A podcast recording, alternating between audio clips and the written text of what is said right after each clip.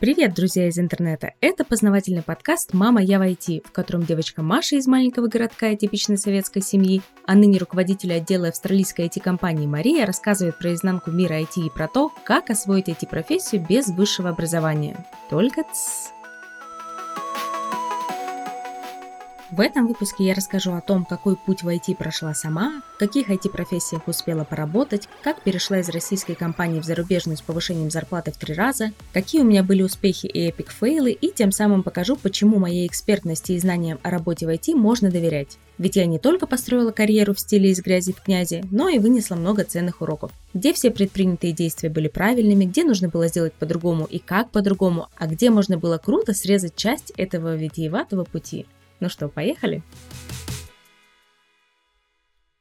Начну я немного с предыстории. В школе я довольно хорошо училась, выигрывала олимпиады по информатике и математике и вообще довольно легко шла по программе. В чем-то помогала сообразительность, в чем-то дожимала упрямость и умение добиваться своего. И, например, как-то раз мама сказала, а давай по фану получим золотую медаль. А я тогда была как Барни Стинсон из сериала. Помните вот это его? Вызов принят. И так я пошла к золотой медали. Хотя, буду честной, она мне так не пригодилась. Лучше бы дали шоколадную. Это хотя бы вкусно. В общем, когда пришел момент выбирать профессию и поступать в универ, я просто вспомнила, что у меня из всех предметов шло максимально легко, ну, чтобы не готовиться к экзаменам. Пораскинула, чем бы я вообще хотела заниматься, когда вырасту. А тогда у меня только-только появился безлимитный интернет, и тогда он, в принципе, начал появляться по стране, и какие-то более-менее красивые игры на компьютере стали выходить. И я решила, пойду в информатику, то есть в IT.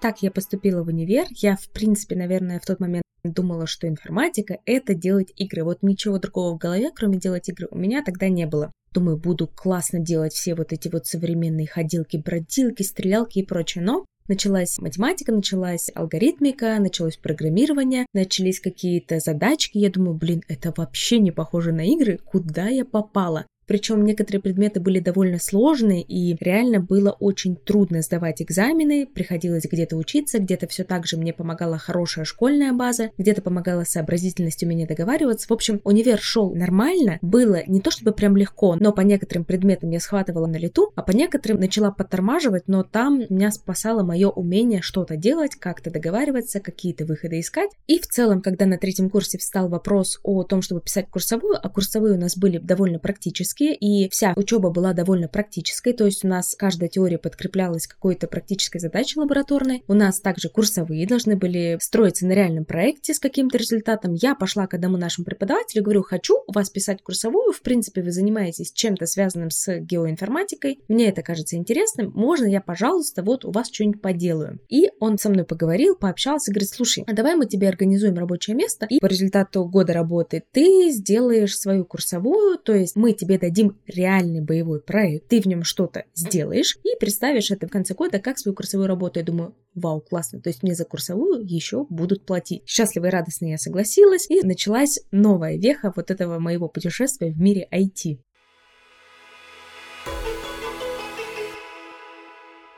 Мы договорились, что за работу мне будут платить 20 тысяч в месяц, то есть 20 тысяч это 160 рабочих часов. Так как я училась, ну и, собственно, мой преподаватель, он же директор компании об этом знал, сошлись на том, что мы 20 тысяч разделим на 160 часов, я буду трекать, сколько часов в месяц я проработала, и по итогу месяца мне будут платить зарплату. Это был 2012 год, и когда я получила свою первую зарплату, по-моему, 10 тысяч рублей, это было просто вау. Чтобы вы понимали, тогда я жила на 8 тысяч рублей в месяц, которые мне давали родители, как некоторую мат-помощь. И эти 10 тысяч рублей, это было еще столько же и еще немножко. Поэтому я такая думаю, все, круто, давайте работать, сейчас будем делать отличный результат. Тогда я работала в компании, которая занималась проектированием дорог. И работала я в подразделении с проектированием мостов. Предметная область была очень интересная, но, скажем честно, то, что приходилось делать в реальности, мало напоминало наши какие-то универские задачи. То есть разница примерно как между математикой в третьем классе и между математикой на первом курсе универа. Полученная в универе теория мне, конечно, помогала для формирования общей картинки, но когда доходила до практики, я думала, блин, как сделать вот эту вот вещь? Приходилось довольно много гуглить, информации тогда было не очень много, тем более на русском языке, а с английским у меня было все не очень ладно. И как-то я начала справляться, работала разработчиком, и в какой-то момент я начала понимать, что мне эта работа не очень нравится. И думала, блин, Неужели я прогадала? Неужели это не совсем мое? То есть я потратила на тот момент уже три с половиной года в универе и думаю, что-то не совсем то, чего я ожидала от этой работы, от этого вашего IT. Начала я думать, что же мне вообще с этим всем делать. Пока я думала, год успешно подошел к концу, я сдала курсовую, стала чуть подовольнее, потому что увидела какой-то практический результат моих действий. Тем самым я вкатилась в последний четвертый курс университета и начала думать, а что же мне делать с дипломной работой, а что же мне в принципе делать дальше, как быть, как жить и какое направление выбрать, потому что разработка как таковая начала уже более-менее получаться, но это все еще не давало того удовлетворения от э, своей деятельности ежедневной, которую мне бы хотелось. Я с ужасом представляла, что я буду заниматься вот этим каждый день и думала, блин, но с другой стороны, люди как-то работают, как-то они тоже не совсем довольны тем, что они делают изо дня в день. Может быть, так и надо, может быть, так и должно быть. И взрослые люди не то чтобы довольны каждую минуту своей жизни. И как-то я пока думала, закончила университет, взяла дипломную работу, перебивалась от разработки к разработке, думала, что, наверное, так должно быть. Ничего с этим не поделать.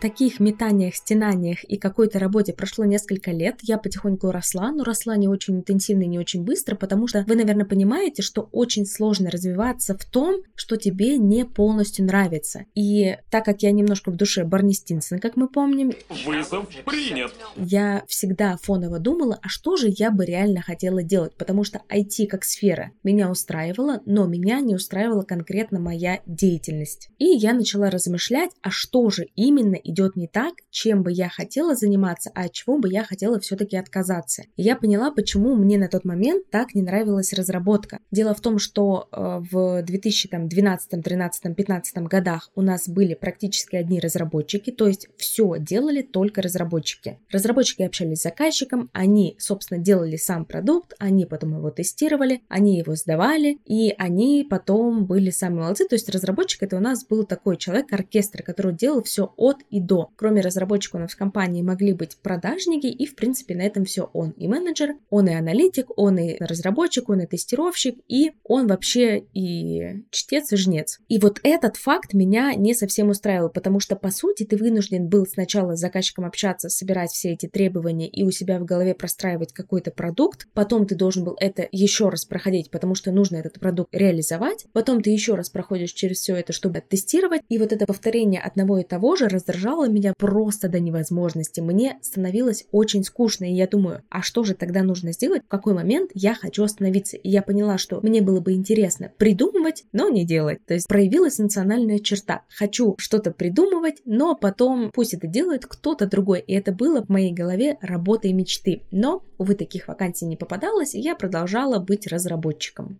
В итоге в какой-то обычный нормальный день в 2016 году я сидела, листала Headhunter и нашла ту самую вакансию мечты. Она была ровно одна на весь город. Я в тот момент жила в Томске. Я думаю, чем черт не шутит? Откликнусь. Это была вакансия аналитика, и там перечислялось все то, чем я бы хотела заниматься, и не было того, от чего я как раз хотела отказаться. То есть там было описание full stack аналитика. Это аналитик, который совмещает в себе и бизнес, и системные функции. Я думаю, вау, классно. Я, конечно, про аналитику знаю только в теории, потому что у нас было несколько курсов в университете на эту тему. Я не очень представляю, чем на практике занимаются такие аналитики, но звучит довольно хорошо. Я хочу попробовать, я откликнулась на вакансию. Мне через несколько дней пришло предложение сделать тестовое задание. Я это тестовое задание выполнила и пошла на собеседование. Это на тот момент было, наверное, первое мое собеседование, потому что до этого я попадала в компании по той же схеме, что было с курсовой. Приходила, мы как-то общались, разговаривали, мне говорили, а давай поработаешь. Таким образом, я, например, поработала в Томском университете. Я тогда училась в магистратуре, пришла к преподавателю, говорю, хочу писать у вас магистрскую работу. Он говорит, классно, давай пообщаемся. Мы пообщались. Он говорит, а хочешь у нас работать? Таким образом, я поработала в НИИ и была инженером кафедры моделирования системного анализа, поэтому, может быть, я немножко смотрела в сторону аналитики и, в принципе, знала, кто это такие, чем они занимаются, но практические задачи от аналитика мне не перепадало. То есть на тот момент я занималась только непосредственно разработкой. И когда я увидела вакансию своей мечты, это было реально мое первое настоящее собеседование, в которое прихожу к незнакомым людям, разговариваю с ними, отвечаю на какие-то их вопросы и прохожу вот то самое, что называется полноценным собеседованием.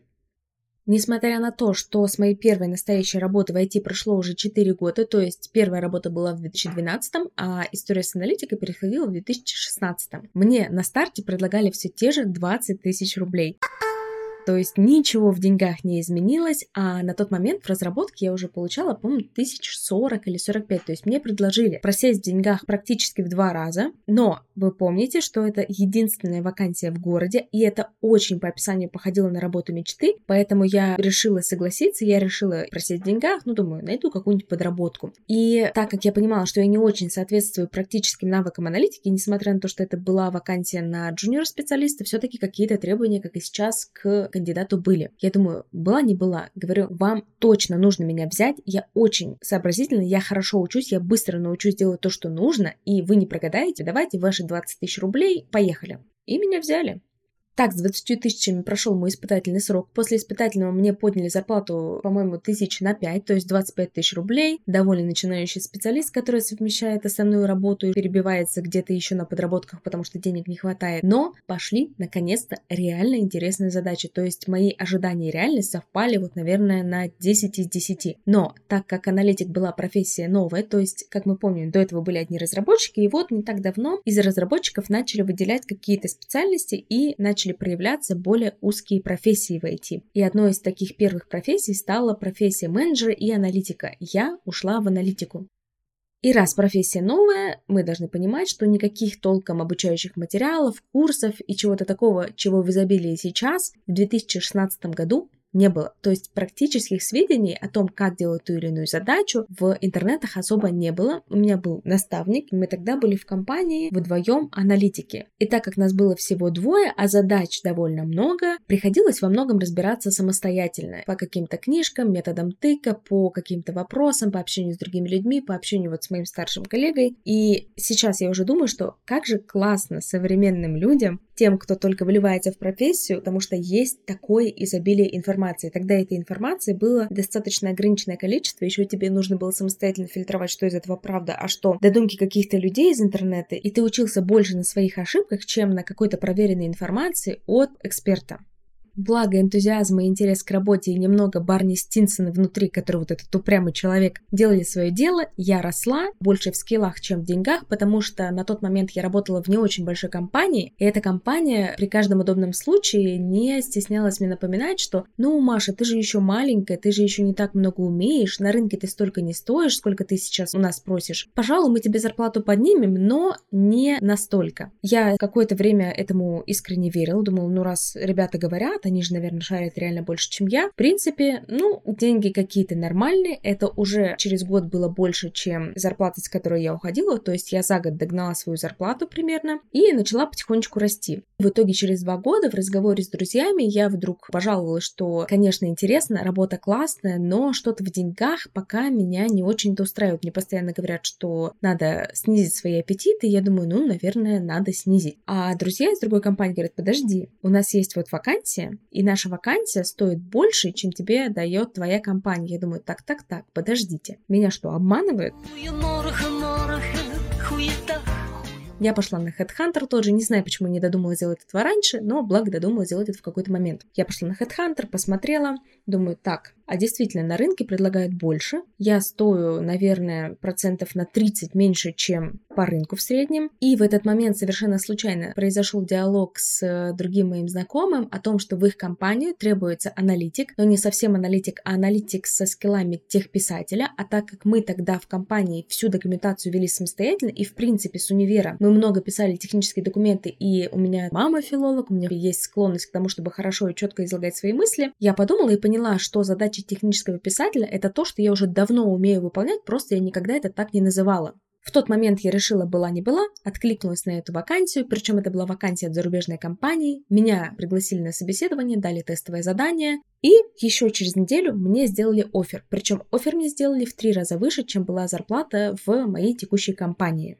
Это был конец 2018 года, и получается, что за два года я из аналитика в российской компании, из такого самого-самого начинающего аналитика, смогла дорасти до специалиста, который получил офер X3 в зарубежной компании. Я такая, вау, ничего себе, это было прям круто, потому что из моих знакомых на тот момент в зарубежных компаниях работало, ну вот буквально несколько человек. И зарубежная компания в 2018 году для девочки из Томска было что-то из разряда нереальное. И это то самое предновогоднее чудо, может быть, которое со мной произошло, ну, правда, немножко пораньше, где-то в ноябре.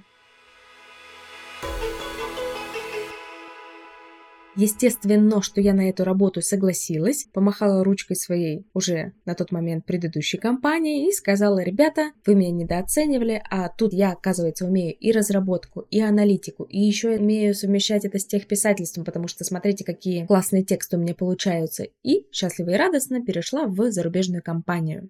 В этой зарубежной компании у нас не совсем обычная структура, и у нас идет не четкий принцип разделения на роли, а некоторое такое совмещение, потому что компания полностью удаленная, то есть у нас нет ни одного офиса. В компании десятка-два команд из десятка разных стран, и в сумме, наверное, у нас несколько сотен человек. Причем мало кто виделся вживую, у нас полностью удаленный формат, то есть люди общаются через интернет и сами отвечают за планирование своего времени. У нас, наверное, практически одни сеньоры, ну, может быть, есть не очень много, но медлов, и поэтому каждый специалист должен быть не только непосредственно разработчиком или непосредственно аналитиком или, может быть, дизайнером, но и еще немножко менеджером, потому что нужно организовывать свою работу. Если у тебя в подчинении люди, нужно организовывать их работу. И таким образом, когда я проработала в этой компании несколько месяцев, мне сказали, смотри, у нас нет отдела проектной документации, но нам он нужен. Нам он нужен в нашей команде. А наша команда это на тот момент около 60 человек. Говорят, нам кажется, у тебя классно получится, мы тебя брали под эту роль, то есть с заделом на эту роль, давай, наверное, уже начинать. То есть ты уже освоилась, поехали. И так, через несколько месяцев из аналитика я превратилась все еще в аналитика, но мне добавили новую роль руководителя отдела проектной документации и лида технических писателей. И вот тут мне пригодилось мое умение писать технические тексты. Тех пор прошло уже несколько лет, и к моим компетенциям разработчика, аналитика и техписателя я могу добавить еще темлидство, руководство командой, и еще у нас появился тренд на SEO-оптимизацию, то есть у меня в какой-то момент к моей должности еще добавилась строчка маркетинг-лид, хотя, здравствуйте, где маркетинг, а где я, но тем не менее, маркетинг в интернете с точки зрения оптимизации контента под поисковые алгоритмы, это теперь мое.